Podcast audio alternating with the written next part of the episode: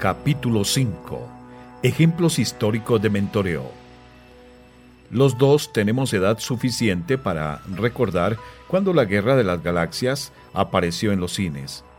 Recuerdo haber visto la primera película de la serie con mi hijo en un cine del centro de San José, Costa Rica. Podíamos eh, escuchar al inglés o leer los subtítulos en español indistintamente. Poco o nada me imaginaba ese momento que encontraría un vínculo entre esta película de la máxima expresión de la ciencia ficción y el arte y la ciencia de mentorear. Sin embargo, una referencia a Luke Skywalker en el artículo de una revista atrajo mi atención. Luke Skywalker es emparejado con el veterano Obi-Wan Kenobi, un mentor muy experimentado y de apoyo. Cuando pienso en la trama de la película, observo la verdad de esta afirmación simple y categórica. En otra obra de ficción, el legendario rey Arturo es mentoreado por el mago Merlín. Entre otros reconocibles y no tan reconocibles personajes del mentoreo están Sofía con Manlius y Pómanes en El sueño de Escipión o Rubius Hadric con Harry Potter en La piedra filosofal. Don Pedro es un mentor para Claudio en la obra de Shakespeare. Mucho ruido y pocas nueces. Y la lista continúa de manera interminable. Mentores históricos y sus mentoreados. Mientras Obi-Wan Kenobi y Merlin son personajes de ficción, ciertamente hubo y hay mentores y mentoreados de carne y hueso, varios de los cuales hasta cambiaron el curso de la historia y la manera en que la humanidad piensa o actúa. Una búsqueda elemental de parejas mentoreales por el Internet nos entregará una lista grande de mentores y mentoreados. Freud fue mentor de Carl Jung, Sócrates de Platón, Aristóteles mentoreó a Alejandro el Grande, Antístenes, filósofo griego, mentoreó a Diógenes, el cínico. Fue bien conocido que Hubert Humphrey sirvió como mentor a Walter Mondale. Los primeros ministros canadienses a menudo han sido mentoreados por anteriores primeros ministros. Simón Rodríguez mentoreó a Simón Bolívar, conocido como el libertador de América del Sur. Margaret Thatcher llegó a ser mentora de John Mayor, el primer ministro del Estado de Israel. David Ben Gurion mentoreó a Moshe Dayan, reconocido soldado y estadista, durante un periodo de la historia turbulenta que se desarrollaba en esa nación. En la historia de América del Norte, George Mason, padre de la Carta de Derechos, sirvió de mentor al futuro presidente Thomas Jefferson, quien a su vez mentoreó a Mary Wheeler Lewis de la fama de Lewis and Clark. El jefe Toro Sentado Lakota mentoreó al jefe Gal Hank Paipa, el ensayista de sentido común Thomas Paine, tuvo al autor del Vicario de Wakefield, Oliver Goldsmith, como su mentor. Los líderes militares como Zacharias Taylor fueron conocidos por mentorear otros líderes militares como Robert E. Lee y U. S. Grant dentro del movimiento abolicionista de la historia norteamericana. William Lloyd Garrison fue un mentor para el elocuente orador y estadista negro Frederick Douglass. En las artes, los escultores a menudo estudiaron bajo la guía de un escultor establecido. Así también hicieron los pintores bajo artistas reconocidos y las bailarinas bajo divas afamadas. El pintor greco-español de figuras elongadas, el greco Doménicos Theodokopoulos, fue mentoreado por Titián de Venecia, considerado por muchos como el pintor más grande de la escuela veneciana. Otro ejemplo, en la propia historia norteamericana, George Washington Carver fue un maestro que avanzó más allá del llamado normal de educador y mentoreó a los chicos Carver en habilidades para la vida, considerando que muchos de sus mentoreados estaban solo a una o dos generaciones de distancia de la esclavitud.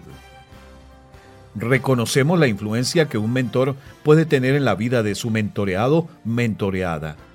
Algunos de los que hemos mencionado tuvieron influencias importantes en el curso de la historia, en filosofía, en psiquiatría, en arte y en estrategia militar. De no ser por los mentores, muchos de los grandes nombres reconocidos no hubiesen alcanzado la estatura particular que los distingue. Pero no olvidemos el propósito de este libro. Estamos más interesados en el mentoreo espiritual que en aquellas clases del mentoreo que acabamos de señalar. Los registros históricos son igualmente reconocidos en relación a mentores espirituales y sus mentoreados. En la siguiente sección de este capítulo daremos un vistazo profundo a algunos de estos hombres y mujeres. Miraremos primero a los mentores en la Biblia y después a otros mentores espirituales a través de la historia desde los tiempos bíblicos. Mentores espirituales y sus mentoreados.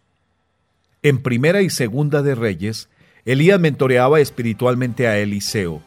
Eliseo llegó a ser sirviente de Elías y observaba todo lo que él hacía. Eventualmente Eliseo sucedió a Elías como el mensajero de Dios.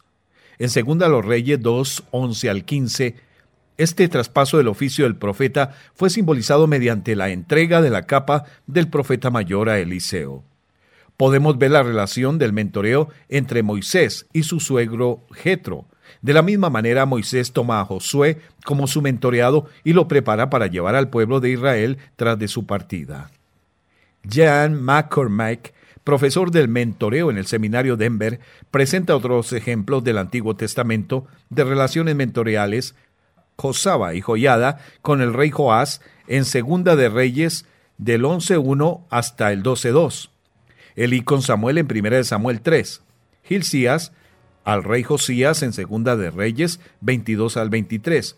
Así también como la bien conocida historia de Noemí y Ruth en el libro de Ruth. En el Nuevo Testamento tenemos el ejemplo de Pablo de Tarso, quien habiéndose encontrado con Cristo, fue mentoreado por Bernabé el Consolador. Hechos 9, 26 al 27 dice, Cuando llegó a Jerusalén, trataba de juntarse con los discípulos, pero todos le tenían miedo, no creyendo que fuese discípulo. Entonces Bernabé, tomándole, lo trajo a los apóstoles y les contó cómo Saulo había visto en el camino al Señor, este acto de tomar y traerlo a los apóstoles fue una acción de mentoreo, un patrocinio para Pablo en la manera como los mentores a menudo lo hacen. Raab y Clinton, en su estudio de Bernabé, consideran que su rol de mentor en los dos, Pablo y Juan Marcos, fue de vital importancia en el futuro de la expansión de la cristiandad de la primera iglesia. Como buen mentor, Bernabé supo cuándo desvanecerse entre las sombras.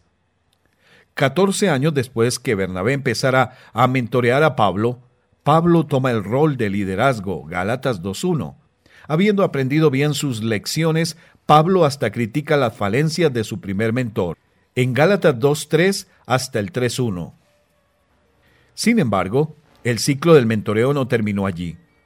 Pablo asume la tarea de mentorear al joven Timoteo. En 1 Corintios 4:17 Pablo se refiere a Timoteo como mi hijo.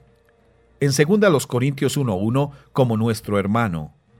En primera de Timoteo 1.2 como mi verdadero hijo. Y en segunda Timoteo 1.2 como mi amado hijo.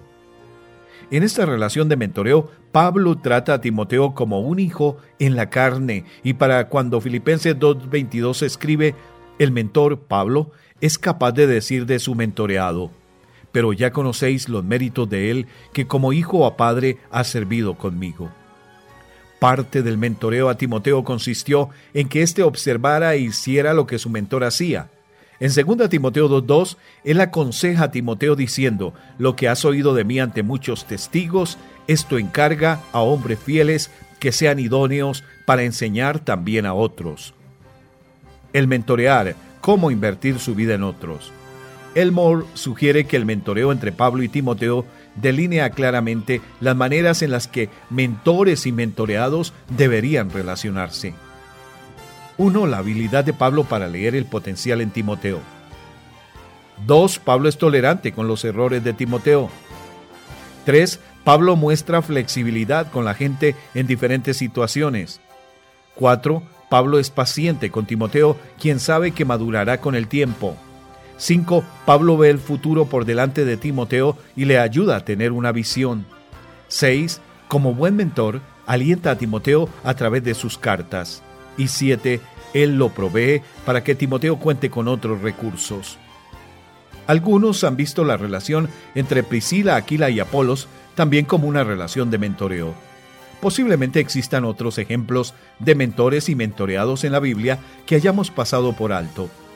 Basta decir que el mentoreo espiritual, tanto en el Antiguo como en el Nuevo Testamento, como los medios para pasar el liderazgo de una generación a otra y de gigantes espirituales a novicios espirituales, ya estaba viva y en buenas condiciones. Mentorear no es solamente algo practicado en lo que llamaríamos mundo secular, sino que es algo integral a la vida de cristianos individuales y particularmente al entrenamiento de líderes en la iglesia local. La primera iglesia está repleta de ejemplos del mentoreo espiritual que seguía la línea de estos ejemplos bíblicos. Jesús mismo mentoreó a Juan, de quien se dice que mentoreó a Policarpo. Aquí tenemos un ejemplo de la era del Nuevo Testamento en la cual alguien mentoreó a uno de los padres de la iglesia. Otra referencia temprana es la de los padres del desierto del tercer siglo, que eran ermitaños cristianos, monjes ascetas que vivían en el desierto de Egipto, practicaban su rama de espiritualidad escapando de las trampas del mundo. Para el siglo IV se esperaba de cada habitante del desierto que tuviera un mentor espiritual, un director espiritual. Estos mentores a menudo eran llamados los ancianos del desierto. A pesar de no ser educados en el sentido tradicional, estos padres y madres disfrutaban de una reputación de sabiduría y por la aplicación de la misma para mentorear a otros. Habiendo aceptado la responsabilidad fuera de la forma voluntaria o involuntaria, el anciano asumía el rol de mentor de todo corazón. Una de las tareas cruciales era ayudar a los discípulos para que llevasen sus cargas por medio de la escucha y la atención a los consejos de ellos. El monje mentoreado, por otra parte, tenía ciertas responsabilidades también comenzando por buscar guías espirituales compatibles. En algunos casos tal búsqueda constituía un trabajo formidable y se complicaba por el hecho de que una vez que los discípulos hallaban a los guías, se esperaba que permaneciesen fieles a ellos durante toda la vida. Más aún, se esperaba de los discípulos del desierto que exhibieran, para que a través de ella develaran sus pensamientos a su director.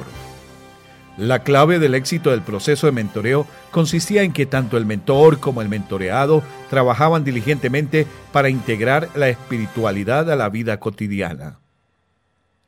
La cualidad de discernimiento en particular es integral al rol del mentoreo, puesto que plantea que tanto al mentor como al mentoreado reflexionen sobre cómo Dios está activo en sus vidas y cómo ellos pueden responder a este llamado de Dios en diferentes situaciones.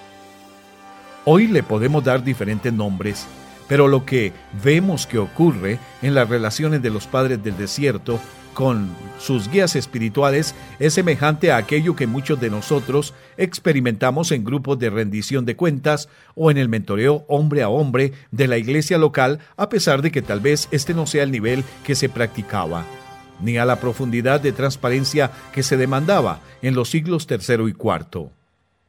De todas formas, Tal rendición de cuentas es más que el chequeo de la temperatura superficial que a veces pasa como mentoreo en algunos círculos de hoy. Adicionalmente, en el mundo de hoy, especialmente entre católicos romanos, existen directores espirituales que procuran guiar a sus seguidores por la senda espiritual. Tal dirección espiritual va más allá de lo que nosotros llamamos mentoreo espiritual, puesto que el director es mucho más directivo de lo que es un mentor. Un mentor generalmente hace preguntas para permitir que el mentoreado tome sus decisiones propias. En cambio, el director le indica a la persona qué hacer. Aparte de los padres del desierto, contamos con dos nombres prominentes del cuarto siglo que usted con seguridad podrá reconocer. San Ambrosio, obispo de Milán, fue el mentor espiritual de San Agustín, considerado el teólogo más grande de la cristiandad después de San Pablo. Los varones no eran los únicos que buscaban esta clase de intimidad espiritual en una relación de mentoreo. Gertrudis de Helfta, Eisleben, Alemania, llegó a ser conocida como Santa Gertrudis, la Grande. Ella escribió, entre otros trabajos místicos, ejercicios espirituales que había guiado a muchos cistercianos desde el siglo XIII. En sus días, Gertrudis mentoreó muchas monjas y monjes. Ella misma, se dice, había sido mentoreada por otra monja de claustro, Meg Till de Hackenborg. Varios siglos más tarde llegamos a los místicos españoles. Santa Teresa de Ávila, San Juan de la Cruz y Fray Luis de León. Los tres contribuyeron grandemente al misticismo católico en el siglo XVI. Hoy en día, muchas de sus obras han sido traducidas al inglés y son leídas ampliamente por cristianos evangélicos. Pedro de Alcántara, un sacerdote franciscano responsable de la fundación de las comunidades ermitañas monacales en Portugal, es a quien se le atribuye el rol de mentor espiritual temprano de Teresa. En Santa Teresa, Pedro percibió un alma elegida por Dios para una gran obra, y el éxito de ella en la reforma de Carmelo se debió en gran medida al consejo, aliento y defensa. Estos eran tiempos difíciles para la Iglesia, con un ambiente de muchos celos que corrían entre las diferentes órdenes religiosas. Una mujer Aun si fuera alguien que habría de llegar a ser tan conocida como Teresa, necesitaba un patrocinador que sustentara a través de esos tiempos dificultosos. Pedro siguió como el patrocinador y mentor. Teresa de Ávila, a su vez, mentoreó a Juan de la Cruz. También mentoreó a Jerónimo Gracián, que más tarde llegaría a ser su director espiritual, como el superior de la Orden de los Carmelitas Descalzos que ella había fundado. Así que se puede ver que aún aquellos que en algún momento fueron mentoreados se vuelven mentores de sus primeros guías espirituales. Conclusión. Hemos visto a mentores y mentoreados famosos en este capítulo. Tenemos un sentimiento extraído de los ejemplos de la historia secular y de la bíblica de lo que mentorear puede ser. En el siguiente capítulo veremos el mentorear conforme se relaciona con el desarrollo del liderazgo. Preguntas para reflexionar. Primera, ¿con cuál de los ejemplos históricos o ficcionales de mentor usted se identifica más? Explique su respuesta. Segundo, explique el rol que Bernabé ha jugado en el mentoreo espiritual. Y tercera, ¿usted se ve como alentador o consolador como Bernabé? ¿Qué sería necesario para que usted llegue a ser un Bernabé para su mentoreado?